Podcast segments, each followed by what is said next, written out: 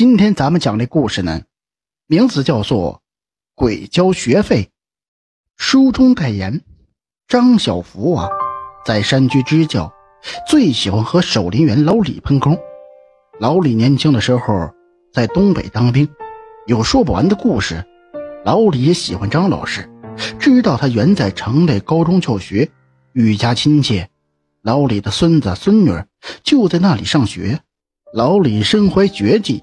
眼看年近七十了，赤手空拳撂倒五六个持枪带棒的壮小伙子还不在话下。有他当守林员呢，那些小偷小摸的人呢都收敛了不少。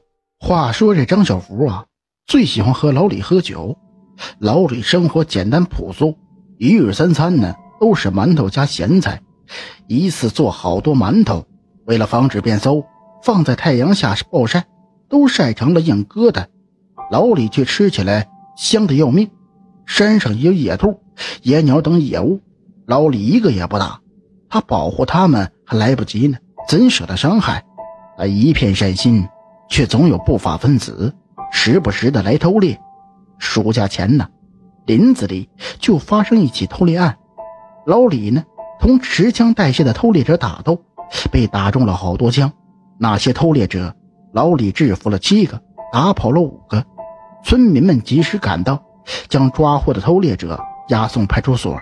老李至死都抱着偷猎者的小腿不放，人们费了很大的劲儿才将老李的手扯开。老李呀，也就此牺牲了。小福支教结束，又到开学之际，回到原单位接任高三五班的班主任。以前的班主任说呀，班里有一对双胞胎兄妹。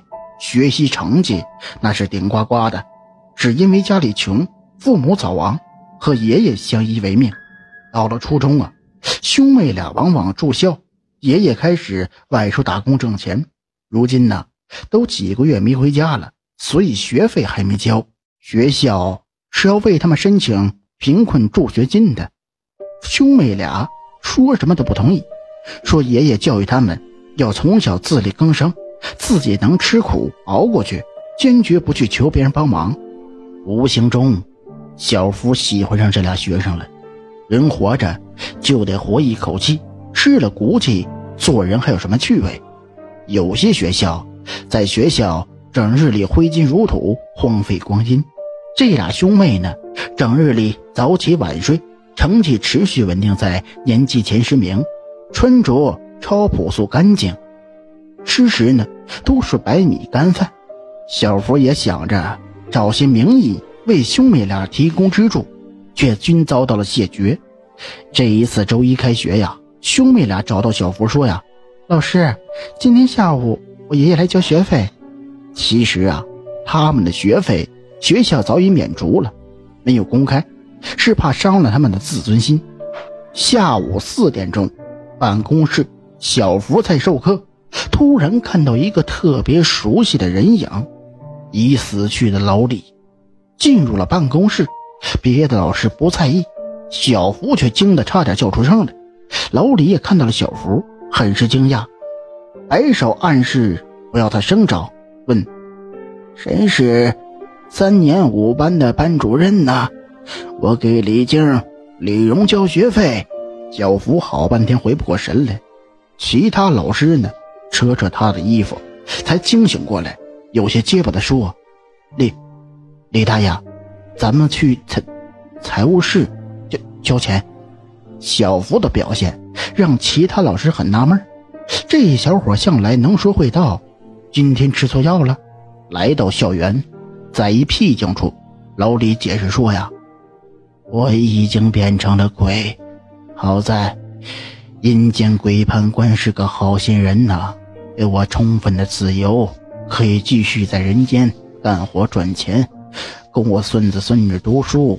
我如今开始捡破烂，收入还可以，能维持开销。小福生性豁达，长出了一口气，就说道：“哎，俩孩子学费学校已经免除了，不用交了。这些钱呢，留着买些吃的，补补身体吧。”老李真是一头倔强的驴呀，非交钱不可。应该出的钱，他们照料不能落下。老李交完学费，又怕影响小福的正常工作，就赶紧走了。小福下了班后，提着一瓶好酒，找到老李住处，又让其讲故事。这一下，小福可真有了大福气，在鬼门关来去自如的人，不准确的说呢，应该是鬼。那花样繁多的故事，应该说上三天三夜也说不完。